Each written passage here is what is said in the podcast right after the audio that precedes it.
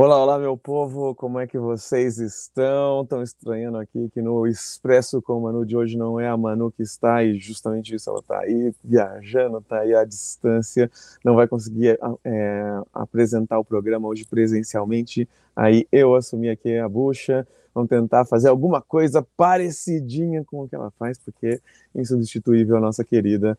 Hoje é segunda-feira, 27 de novembro, a gente vai ter então alguns, algumas notícias centrais que a gente vai discutir aqui. A primeira delas, chanceler indicada por Milley faz visita relâmpago ao Brasil e convida Lula para a posse. Essa, essa foi divertida essa visita é, com a cartinha também, né? E também Open AI anuncia retorno de Sam Altman como CEO menos de uma semana após demissão. E essa notícia a gente vai discutir com calma. Eu e a minha convidada já apresento ela para vocês e vocês não perdem por esperar esse debate, vai ser incrível.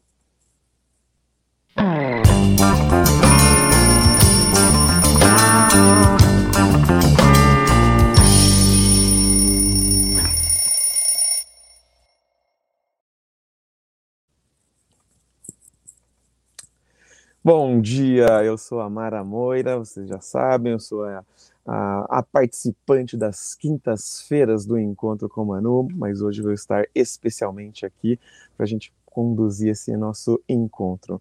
E hoje ficou no comando, então, do Expresso Comando. Né? A futura ministra das Relações Exteriores, a gente já começa falando sobre treta, né? A futura ministra das Relações Exteriores da Argentina, Diana Mondino, veio ao Brasil e se reuniu neste domingo com o chanceler brasileiro Mauro Vieira. Ela disse que a parceria com o Brasil irá continuar e que a Argentina quer um Mercosul maior e melhor a presença de Diana no Brasil também veio com um convite para que o presidente Lula esteja na posse de Javier Milei em 10 de dezembro. Então, estão fazendo aquele esforcinho, estão percebendo que vão perder muito mais se simplesmente romperem relações é, é, diplomáticas, de relações comerciais com o Brasil. Então, estão percebendo que a realidade é mais complexa, né? E aí estão tentando fazer umas mediações, umas transformações, né?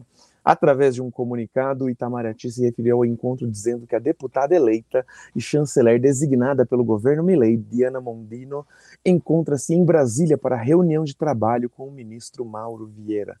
A pasta afirma ainda que eles discutiram também aspectos da relação bilateral e o atual estágio das relações das negociações Mercosul-União Europeia. Ainda de acordo com o Itamaraty, a reunião foi acompanhada pelos embaixadores do Brasil na Argentina, Júlio Bitelli, e da Argentina e no Distrito Federal, Daniel Scioli. Hum. Aliás, Daniel Scioli, ex-governador de Buenos Aires, foi confirmado como novo secretário de turismo de Milei na última sexta. A visita e o convite ocorrem após circular informações de que o presidente Lula não iria à posse de Milei e de declarações do ministro Paulo Pimenta de que Milei devia um pedido de desculpas públicas após ter chamado Lula de comunista e corrupto durante sua campanha eleitoral. Em carta a Lula, entregue por sua ministra Milei, é entregue por sua ministra, Milei diz que deseja período de trabalho frutífero e de construção de laços entre Brasil e Argentina. Essa cartinha vai entrar para os anais também da política internacional, pelo menos da política sul-americana aqui. Nossa, muito curiosa essa cartinha. Se vocês não leram na íntegra, é, vale muito a pena, faz muito, é muito interessante né, para a gente lembrar disso depois. Em trecho da carta, Milley diz que deseja que o tempo em comum como presidentes e chefes de governo seja uma etapa de trabalho frutífero e de construção de laços que consolidem o papel que Argentina e Brasil podem e devem cumprir no concerto das nações. Em outro trecho, Milley reconhece as ligações geográficas e estratégicas entre os dois países, convida Lula para a posse e afirma que o presidente brasileiro sabe e valoriza o significado do momento de transição de governo. Agora, falando sobre Gaza, o primeiro-ministro de Israel, Benjamin Netanyahu, visitou neste domingo as forças de segurança de Israel na faixa de Gaza e disse que uma das missões militares na guerra é garantir que o território palestino não seja novamente uma ameaça ao Estado israelense. Segundo Netanyahu, nada irá nos parar. entre aspas. Estou convencido de que temos a força, o poder, a vontade, a determinação para atingir todas as metas da guerra, e é isso que nós iremos fazer. A visita do Premier às forças de Israel ocorreu no mesmo dia em que o Hamas libertou mais 17 reféns no terceiro dia de trégua do conflito. Também neste domingo, durante visita à fronteira de Gaza, o primeiro-ministro da Espanha, Pedro Sánchez, recriminou o que ele disse ser um assassinato indiscriminado de civis inocentes. Temos o vídeo aqui, inclusive, né, a gente vai pasar o videozinho. Pero el derecho de Israel a defenderse, pero ojo, debe hacerlo dentro de los parámetros y limitaciones impuestos por el derecho humanitario internacional. Y este no es el caso. La matanza indiscriminada de civiles inocentes, incluyendo miles de niños y niñas, es totalmente inaceptable. La violencia solo conducirá a más violencia. Tenemos que sustituir la violencia por esperanza, por paz. Y esto es precisamente algo que le trasladé ayer al presidente Herzog y al primer ministro Netanyahu. Ótimo. No sábado, seis mulheres palestinas foram libertadas e 33 menores de idade, entre meninos e meninas, puderam deixar a prisão de Ofer e regressar à Cisjordânia. Em seus relatos, as mulheres revelaram que os abusos e espancamentos eram constantes e que os prisioneiros palestinos eram submetidos a tortura psicológica e a um regime de restrições alimentares. Hum, falando sobre questões climáticas agora, que também estamos vivendo um momento muito tenso com relação a isso. Eu estava inclusive em Paraty, a Manuela também estava lá.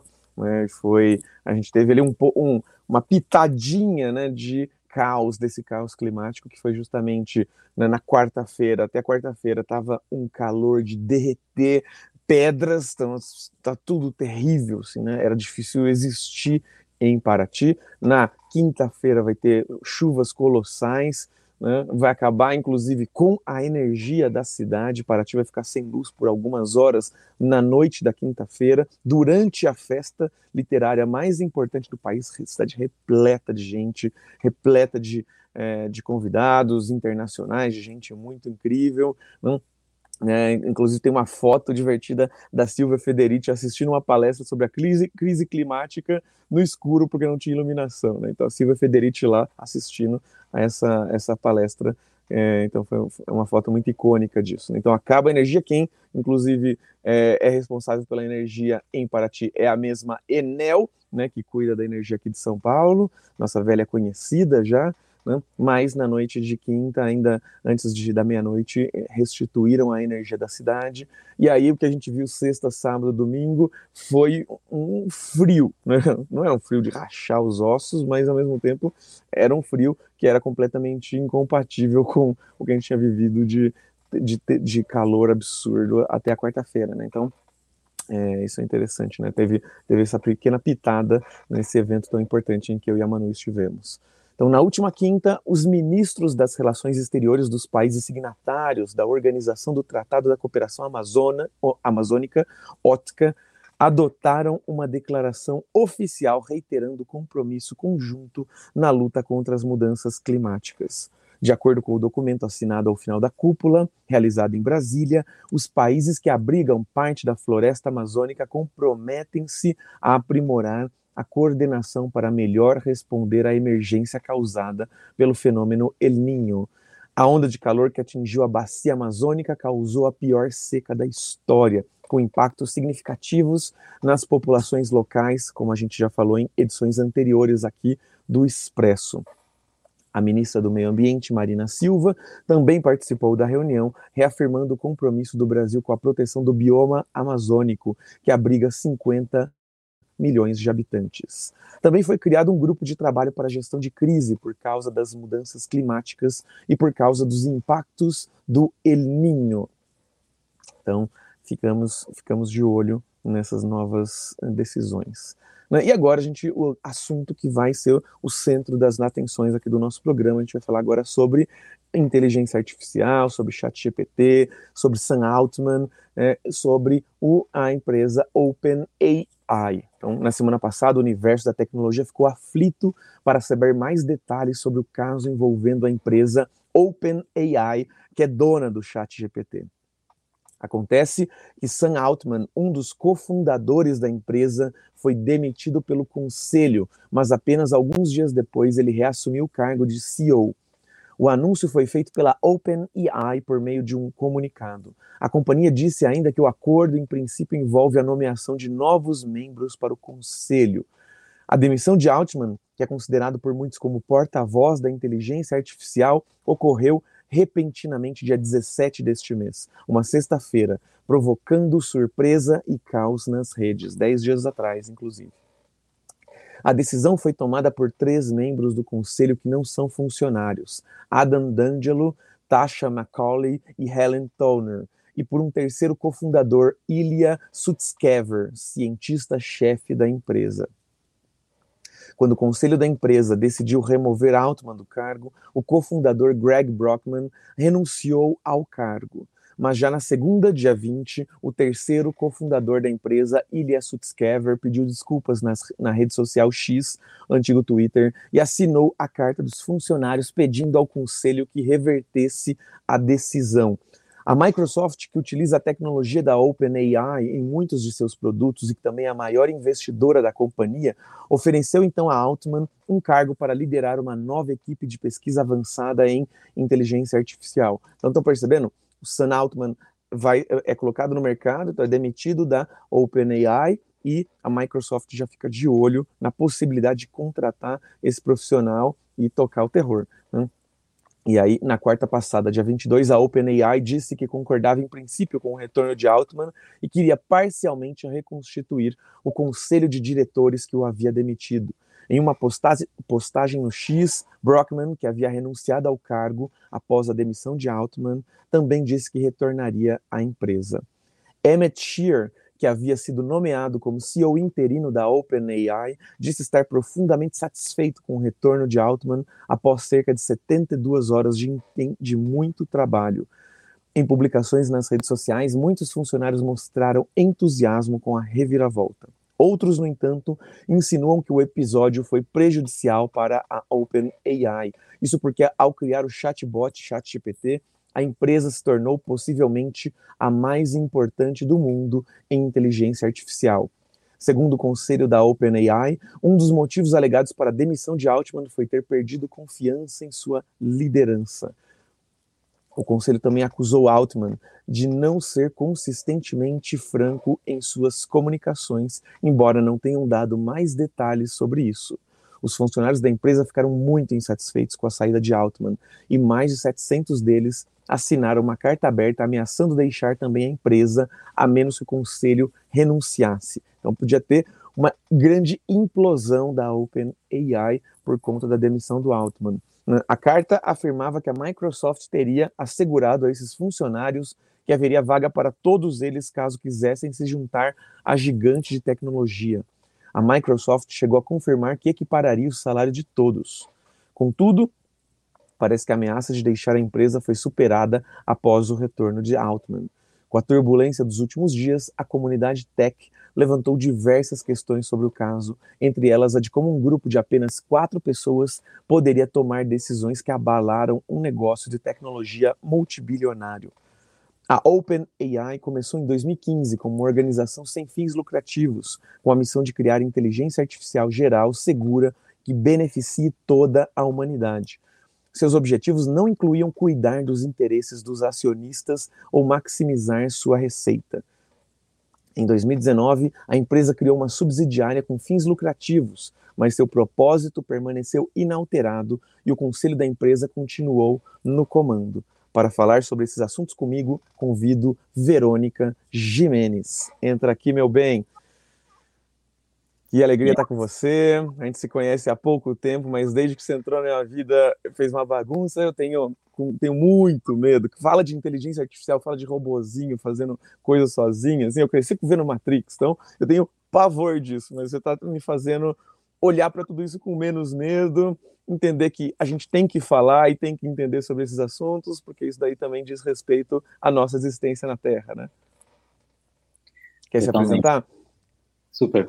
Bom dia, gente. Bom dia, Mara. Uh, vamos lá, segunda-feira, né? A gente com essa cara aqui, tipo a Dilma, enfrentando os milicos. um, bom, fico agradecida demais pelo, pelo convite, né? É, nesse espaço da Manu, essa puta feminista, falando com essa puta transfeminista que é a Mara. Uhum. Estive é, no combate do WhatsApp, no front da campanha né, das eleições de 2018, quando Manu era candidata com Haddad, né, contra o genocida.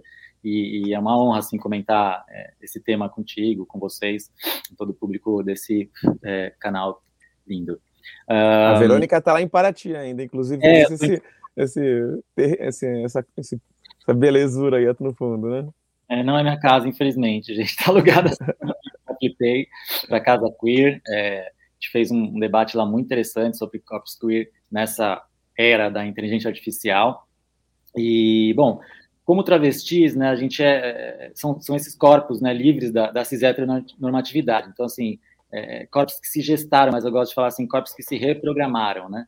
Então, é como se a gente gerasse esse bug no sistema, é um pouco do debate que a gente teve aqui, e que eu acho que é muito importante para essa discussão também, né? É, bom, eu, eu, vejo esses corpos muito como software livre, né? Então, é, nós travestis, pessoas trans, pessoas não binárias tal, a gente é, é como se a gente modificasse o nosso código, né? A gente escapa ao que é normativo, né? Ao colonialismo, aos monopólios, né? Big Tech, Big Money, etc. E eu sou programadora, então para mim tem essas duas camadas assim, né? Estou programando computadores e, e reprogramando uhum. Nosso, nosso, né, nossos corpos assim. Então eu gosto de misturar muito, muito essas duas coisas, me, me ver assim como uma trans hacker, né? Não só hacker, não é só sobre computador. Então, é, como, além da tecnologia, gosto de brincar com esse termo de trans hacker. Então, acho Sim. que é legal a gente analisar essa situação assim em várias camadas, né? Que, que, inclusive são as camadas que a gente trabalha mais, que é a tecnologia, a política, os estudos de gênero, né, é, os estudos sociológicos, né, psicanalíticos, mas principalmente o conceito assim contracolonial. Então, é, entrando nesse nesse bafo, né, do que aconteceu no, no, na OpenAI, primeiro a gente pode olhar para esse fenômeno do chat GPT, né? O que que, que ele é? Ele é um produto, assim como o Facebook é um produto da Meta, né? Que tem no, no, no nome ali o seguinte significado, né? É, é chat, então é, é traz essa tecnologia de conversa, né, que a gente já tem experimentado há um bom tempo, né, os chats uhum. online, é, chatbot principalmente, que é essa conversa é, mais automatizada, com GPT, que é, é uma abreviação de transformador pré-treinado generativo, que a gente classifica dentro dessas, é, dessa IA generativa, ou seja, essa uhum. artificial que é capaz de nos surpreender com respostas, né, com associações ali, com linguagem humana, é, ela, ela ela resume nessa né, IA generativa outras tecnologias que são, por exemplo, uh, eh, LLM, né, que são os modelos de, de larga escala, assim, o, o, a, o NLP, que é uh, toda a linguagem de processamento assim é, mais parecida com a humana, e o Deep Machine Learning, que é esse aprendizado uhum. de máquina, mais. Então, basicamente, assim, processa grandes quantidades de dados e torna isso acessível para a linguagem humana. Né? É isso que, que esse conceito tecnológico do chat GPT faz. Mas o que, que tem por trás do chat GPT hoje, né? A gente tem esses monstros do, do tecnocapitalismo uhum. e, e, por trás deles, ou junto com eles, né, o, o big money, né? Então, todo o dinheiro é, que, que acaba dominando o mundo já há um tempão, é importante fazer essa relação, big tech, big money, não existe big tech sem big money, né? Uhum. E então esse poderio tecnocolonizador, assim, fortíssimo, né? Maioria homens brancos, cis héteros, talvez héteros, né? Não sabemos, é, uhum. é, do norte global, milionários, bilionários.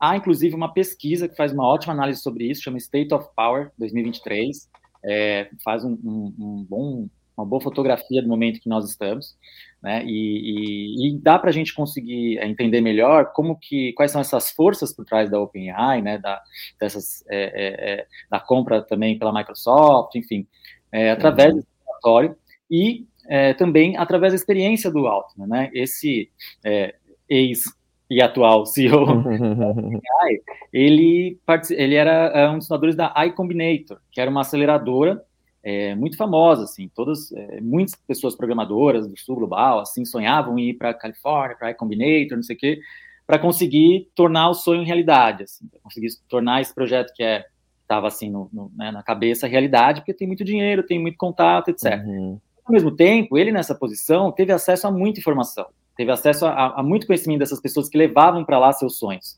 Então sim, já sim. tem esse elemento assim, calma, gente, é, ele não é tudo isso, né? Ele já tem esse histórico de, de concentrar essa experiência, né, de, de outras pessoas, tal, e de fazer esse papel de aceleradora, incubadora, né? É, e é lá que, a partir de lá que surge, né, possivelmente essas equipes, todo esse recorte dele para lançar o chat GPT, e aí outros fundadores, Elon Musk, etc. Mas vamos ver, a treta, né? Vamos entrar na uhum. treta um pouco. Além do resumo que você deu, muito bem, inclusive, é, em começo, começo agora de novembro, a gente teve um evento desses tipos Summit, da OpenAI, que teve um anúncio de produtos e serviços e as formas de comercialização deles. Aí logo depois veio esse golpe no conselho. Então, assim, uhum. assim, teve, teve um, um, lance também de a velocidade que aqueles produtos foram lançados, a velocidade que eles estavam sendo comercializados. Houve, houve, uma discordância entre board, direção executiva e tal, conselho, é, de como que as coisas estavam acontecendo. Né? Não, não parecia haver ali um, um, consenso de que aquele era o caminho a seguir. E aí vem o golpe, né? Aí vem essa, essa tentativa de... O golpe está chamando o, a demissão. A demissão, exatamente. Ah. Por que você está chamando de golpe isso? Ah, porque... Uma rasteira? Uma rasteira? Assim? Uma rasteira, né? É, só, só a gente é, perceber como tudo né, aconteceu assim, né, de um dia para o outro, e depois um, um, pedido de desculpas indiretas né, do, do, da pessoa do conselho que, fe, que participou da demissão no Twitter, no X, né, antes do, uhum. da, da, demissão. Então você percebe que teve ali uma. E vou entrar nisso agora, porque, porque é, é, isso. Né? Por que, que essas coisas acontecem repetidamente no Vale do Silício, repetidamente né, nesses tipos de, de organizações, né? Mas, para falar disso, a gente tem que falar de toda essa filosofia do self-made man, né? Uhum. Então, é, é, o que está... Qual é essa relação do Altman com o conselho? Qual é a relação com os investidores? O retorno financeiro que os investidores né, têm é, é ali, eu desejo, a partir dessa direção executiva. Também uma disputa entre o caminho de IA geral e o caminho de IA generativa, são caminhos diferentes e que geram disputa entre eles, né? Uhum. Um caminho ou outro. E, bom, mas é isso, né? O, o esse esse self-made man, essa filosofia que está por trás dessas figuras, é, gera muitos casos como esse, né? O caso, um outro caso super famoso foi do Steve Jobs, né? Que foi demitido também da empresa que fundou. Uhum. É, então, é, é realmente comum, né, essas disputas de poder entre homens, inclusive, e essas situações de rasteira tal. O que está por trás disso? Né? Essa é uma lógica protestante, o neoliberalismo, uhum. o sonho americano, né? e, e, mas isso acaba falando muito como esses homens constroem e expressam suas identidades de gênero. Né? Uhum. Então, então a, a, as diferenças e as relações de poder que há entre diversos tipos de masculinidade. Né? Então, Sim. a gente tem, nesse modelo hegemônico de masculinidade hoje, é, é uma base assim de dominação, de violência, de competição, a negação ali das emoções, da feminidade, né? Como é que você vai criar consenso se você tem valores tão né, diferentes para essa construção? Verônica, então, é. eu, vi, eu vi, eu tinha visto uma matéria da Reuters falando que é, nos bastidores se falava que a demissão dele teve que ver com descobertas que poderiam levar uma ameaça à humanidade, assim, sabe? Isso Sim. tem é, algum. É, teve mais repercussão a respeito disso? Teve alguma coisa mais concreta? Ou ficar, ficou só nessa questão dos bastidores mesmo, você sabe? Então, é, Porque isso, isso, é uma coisa que me preocupa muito, assim, né? Quando, e aí, aí, então, aí demitem, aí a Microsoft quer contratá-lo, aí não, então traz de volta. É. Né? Nossa, Como se a humanidade tivesse, assim, né? muita importância, né? Vamos fazer esses movimentos todos aqui. Agora é a generativa uhum. vai lançar pela Microsoft, agora vai lançar pela OpenAI, sem nenhum cuidado, né? Mas é isso que a gente vê nessas soluções da Big Tech já há um bom tempo. Então, sim. sim. tem esse elemento também nessa disputa. Não foi só é, é, essa, essa diferença de, né, de, comportamento, esse conflito que se estabelece nesses lugares, mas também uh, essa disputa pela IA generativa, como que deveria ser lançada, se deveria uhum. ser o foco no momento, ao invés da, né, da, da, desculpa, eu falei IA generativa, mas nesse caso é IA geral. Então, se tá. esse deveria ser o, o, foco ao invés da IA generativa, né? A IA geral, para quem não conhece, é essa, é, é esse supra-sumo, assim, da inteligência artificial que vai permitir que ela uh, controle, né, totalmente a sua relação com outras tecnologias e tal, uhum. uma autonomia plena, né? É, é, a Skynet que a gente vê no, nos filmes, assim. Então, eles estão nessa missão e tem essa, essa disputa também sobre qual, qual o caminho a seguir e tal. E aí, é é, e aí, por exemplo, é, é, você mencionou também essa questão justamente da é, descobrir coisas que podem ser perigosas, coisas que a gente ainda não entende muito bem como elas podem ser usadas, né, o que, que, isso pode gerar, e isso está começando a ser comercializado já. Né? Então, a questão da comercialização de coisas que a gente ainda não entende muito bem. Né? Exato. É, isso a gente nem precisa ir na IA geral para observar isso, né? Só na IA generativa, que é a fase atual, né, mais popular, a gente vê a, a, a Microsoft tentando se antecipar a, a, Google, por exemplo, lançando o Chat GPT no Bing, né, enquanto o, o, o Google praticamente perde a posição, né, de, de essa referência, né, onde você encontra informação na internet e tal. Uhum. E, e aí o Google faz no summit dele também esse ano uma tentativa assim, gente, peraí, nós também somos, é, é, nós estamos liderando IA, não é a Microsoft, não. Olha aqui, aquilo que tinha no e-mail, que recomendava uma resposta, aquilo que tinha na busca, uhum. que trazia os resultados em cima, não sei o quê, aquilo era IA, tá? A gente já usava IA, sabe? Vem essa é, tentativa, assim, de recuperar o bonde. Então, você percebe que é, é uma baita, né, de uma corrida, assim, é, é armamentista tecnológica, que uhum. paga o pato, né? Somos nós, assim, que, que somos reféns da tecnologia. E aí eu queria entrar um pouquinho nesse, nesse é, como a tecnologia bate na gente, né? Porque ainda é uma visão muito superficial do papel dela hoje, né? Como é recente, esses movimentos, Web 2, redes sociais, etc. Ainda parece que a coisa está ali no celular. Não parece que a coisa está no nosso corpo. Então, é, ah. é, é, acho que é importante entrar um pouco nisso, já que a gente falou um pouco também dessa, dessas lógicas de programação das pessoas né, que estão nessas posições de poder da Big Tech, acho que é importante a gente falar também sobre as nossas lógicas de programação e como a gente está uhum. assimilando todos esses códigos, né? Mas como é, você falou da Microsoft, acho que é isso, né? É, é um dos primeiros monopólios né, do setor de tecnologia e ele realmente quase comprou essa, essa empresa de IA, né, sem gastar um dólar. Então isso foi um uhum. movimento né, muito muito inédito, assim, que aumentaria muito poder desse, desse monopólio, né, que é a Microsoft, sobre suas colônias, como por exemplo o Brasil. Né? Então, é, o que está explicando que a OpenAI ela é autônoma em relação à Microsoft, mas elas têm uma espécie de parceria e que com essa demissão do Sam Altman, quase que a, Open, a Microsoft meio ia contratar os funcionários, então meio que ia comprar a empresa, é isso? É isso que está dizendo? É... Ia comprar de graça a empresa, né, basicamente. Então, é, é, o retorno também foi essa é, tentativa, talvez, de dar um pouco mais de autonomia também para o alto. Porque a OpenAI é uma ah. organização sem fins lucrativos e, e, a Microsoft é outra coisa. é, é, a OpenAI, como você também anunciou, né, tem essa, esse lado né, sem fins mas também tem um lado comercial. Sim. A subsidiária que foi é, lançada mais recentemente. É, e, e, assim, também, vamos, vamos né, falar a verdade, assim, esse não-profit dos Estados Unidos, para a gente também é uma coisa meio estranha, né? Não, dá para entender bem o que está por trás dessa, né, dessa, enfim, instituições filantrópicas, etc. Sim. Mas é isso, né? A gente teve, teve esse movimento que, onde quase a Microsoft saiu como uma grande vencedora, né? E, e a gente precisa falar, quando, quando acontece isso, da posição hoje do sul global, né? E do Brasil tal, né? Falar de colonialismo de dados, falar Sim. de colonialismo digital, como a gente acaba exportando nossos dados, nossos dados, né? Assim, sendo, na verdade, extraídos dados daqui, né? É, uhum. é como a mão de obra do sul global também é explorada para esse trabalho, como, por exemplo, anotação de IA, que acaba depois resultando numa IA super qualificada, que entende tudo tal. Uhum. E depois importadora desses serviços, né? Importadora desses serviços em relações, assim, promíscuas, né? Da, entre Big Tech e, e governos. Uhum. Então, é, é, importante a gente entender esse enredo também, é, para além das ferramentas que já chegam, que não tem nada de neutralidade, nada de imparcialidade. Cada ferramenta já traz consigo toda a sua é, carga ideológica. Então, é, olha, olha a cilada que a gente está, né? A gente uhum. viu já vazamento de e-mail de Dilma, o Microsoft, Luca, a gente viu Cambridge Analytica, né, que tinha IA na sua base e que foi a grande né, geradora desse, dessa onda de neofascismo, né, que a gente que a gente uhum. vive. Então, o próprio Uberlix, o caos que gerou nas cidades, né, como essa lógica é, de dar retorno, né, é, investimento, mas também estratégias de, de, de, dominação global, né, fazem um caos total na cidade, colocam, né, pessoas trabalhadoras em conflito com outras, etc. Então, tem todo esse enredo que a gente precisa considerar, né.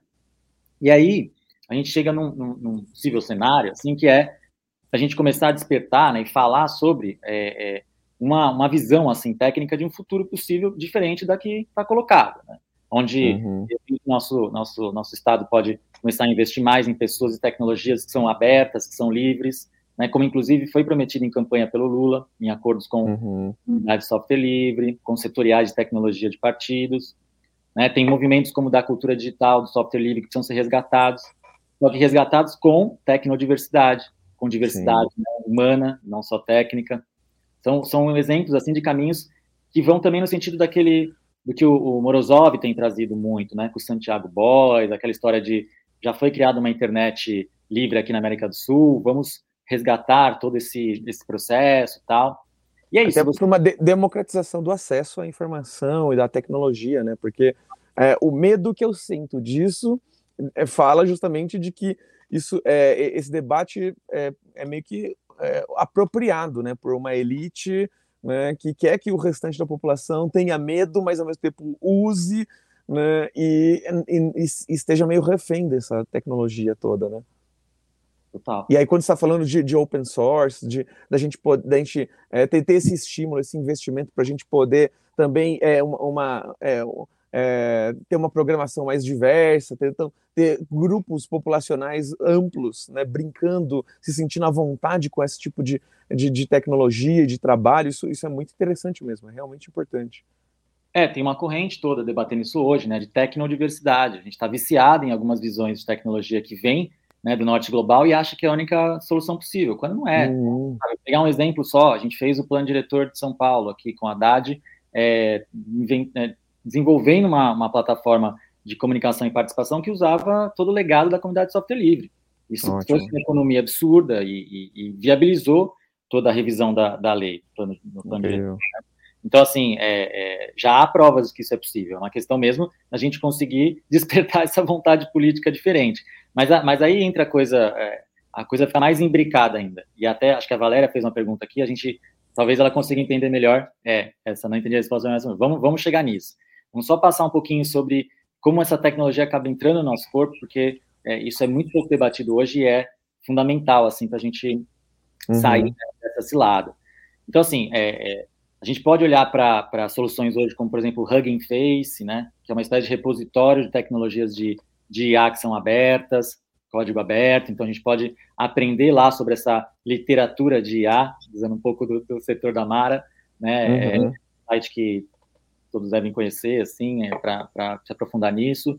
Há soluções como Panda e Pandas GPT, que criam chat GPTs que são abertos, que não são necessariamente da Microsoft. Então, tem caminhos que já estão, assim, bem claros que dá para a gente seguir para ir saindo dessa, nessa dominação, né? Acho que o, o Davidson Faustino, né, que também estava aqui na, na Flip, fala no livro dele, Colonialismo Digital, né, para a gente ir para essa lógica hacker, né, fanoniana, então é isso, né? Usar essas tecnologias contra o colonizador, né? E, e principalmente uhum. apropriar e desenvolvê-las, né? Mas é isso, é, é buscando essa soberania né, nossa que passa necessariamente pelo digital. Tem um livro que eu tô, que eu tô lendo, né, que é o, o Preciado, lá do Esforia Mundi, que tá, trouxe um, um, uns resumos sobre esse momento que eu acho muito importante que explicam essa toda essa corrente Sim. que está atravessando, né? Eu queria, se a gente tiver um tempinho, ler um trechinho aqui, que eu acho que vai bem na, na veia. Assim, Rápido, hein? Porque a gente tá no, no, limite do tempo. Aqui. Esse clima flip, esse clima flipei aqui acabando tal. Vamos, vamos entrar na, no modo Extração, combustão, penetração, apropriação, posse, destruição. O patriarcado e a colonialidade não são épocas históricas que deixamos para trás, mas sim epistemologias, infraestruturas cognitivas, regimes de representação, técnicas do corpo, tecnologias do poder, discursos e aparelhos de verificação, narrativas e imagens que continuam a operar no presente. Então ele fala assim, a gente é, nós somos corpos assim endividados e, e viciados em formas de consumo, distribuição de energia do capitalismo colonial, que ele chama de capitalismo petrosexo racial. Então, assim, uhum. assim, nessa, nessa lógica, a gente está viciado em petróleo, em carvão, em gás, em glicose, em álcool, em café, medicamento, tabaco. Só que também está viciado em cibernética, em, códigos semióticos. Então, assim, informação, linguagem, imagem, movimento. Quem não abriu já o seu Instagram hoje para ver o que estava passando ali no feed, etc. Então, olha como a tá uhum. gente está viciado nesses códigos semióticos, né? E, e, esses códigos eles vão se difundindo e penetrando nosso corpo através de circuitos eletroquímicos. Então, é sempre mais, mais, mais e nunca o suficiente. Acho que hoje saiu uma matéria falando né, de, de, de processos dos Estados Unidos contra meios que a Meta usou para uh, usar de vulnerabilidades de cérebro de crianças para viciá-las nas suas tecnologias. Então, olha, olha o tipo de droga, né, que a gente está usando Sim. diariamente. Né? É, mas aí é isso. A gente chega no, no, seguinte, né, que agora a internet é esse novo quadro político onde a gente é, é tem essa operação e reativação de todas as formas de exploração. Então, é, a Google, a Microsoft, Facebook, Apple, Amazon, eles estão dominando todas as nossas interações, né, com esse com esse mundo, né, cibernético, que também é real, e uh, a gente tem nesse, nesses, nessas tecnologias não só tecnologias de comunicação, mas tecnologias de subjetivação. Então uhum. é só uhum. olhar o que aconteceu, por exemplo, com o bolsonarismo e com os nossos familiares, com as pessoas próximas. O que aconteceu, né? Não, de repente virou fascista. Foi usada tecnologia de subjetivação contra eles. Né? As pessoas tiveram a sua subjetividade completamente modificada através dessas tecnologias. Né? Então é, é, é, é, através disso assim que a gente consegue combater todo esse, esse movimento, né? E, e espero tentar é, ter deixado assim um pouco mais é. clara essa relação toda entre identidades, entre modelo de negócio, né, ideologia e como tudo isso bate aqui no, no nosso corpo, né?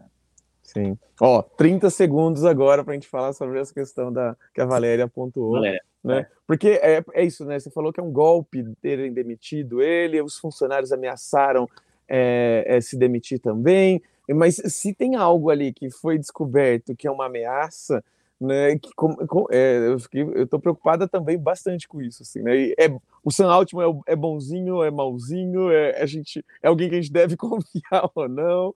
A OpenAI é, é alguma coisa é legal ou, ou, ruim. Eu sei que é uma lógica meio binária, mas como é que, que a gente olha para isso? Assim?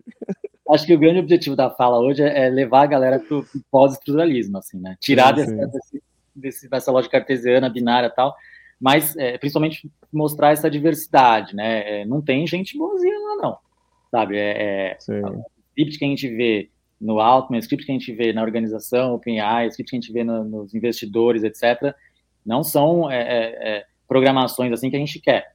Então, aqui a gente acompanha, né, com, com, cuidado. Sim, tem esse risco da, da IA geral, porque né, eles não sequer estão dominando o, o, todo o futuro da IA generativa. Né, essa Sim. competição maluca já também está colocando, criando situações como essa que aconteceu. Né, esses, esses, essas disputas de poder também criam essas crises, mexem com essa, essa dinâmica de monopólios dentro da Big Tech.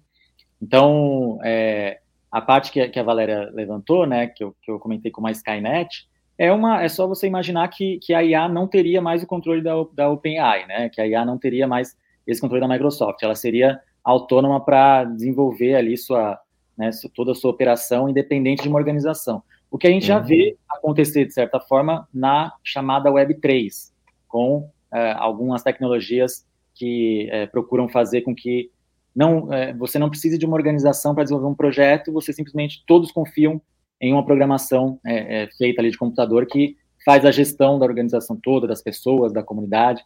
Então a gente já tem apontamentos disso, que não tinham a IA envolvida, e agora vem essa potência ainda maior da IA né, geral para mexer com, com, ainda mais com todo esse ecossistema assim, né, tecnocultural. Não, mas querida, não, a gente vai ter que voltar outro dia para a gente conversar, terminar esse debate muito rico, muito maravilhoso poder te ouvir, esses links que você faz entre Preciado, é, é, com todo esse debate muito interessante. Eu admiro muito seu trabalho, estou muito empolgada de poder ter trazido você aqui para falar um pouquinho sobre, é, sobre nos ajudando a entender um pouco mais do, sobre o que está acontecendo, que isso aí afeta bastante né, todo mundo, é, embora a gente não tenha se dado muito conta disso, isso não tem é, é, repercutido tanto em notícias como deveria, né? Mas vamos voltar, vamos trazer você de volta em algum momento para você falar um pouquinho mais sobre isso com a gente. Então, muito obrigada por ter vindo, por ter aceitado esse convite, por estar aqui com a gente. Eu que agradeço. Estou à disposição. Vamos continuar essa conversa. Beijo, pessoal. Bom. Então, por hoje é só, minha gente. Desculpem, a gente passou um pouquinho do tempo aqui, mas vocês viram que o assunto é quente, né? E amanhã a Manu volta às 8 da manhã, em ponto, aqui no nosso Expresso. Até mais. Bom dia para vocês. Ah.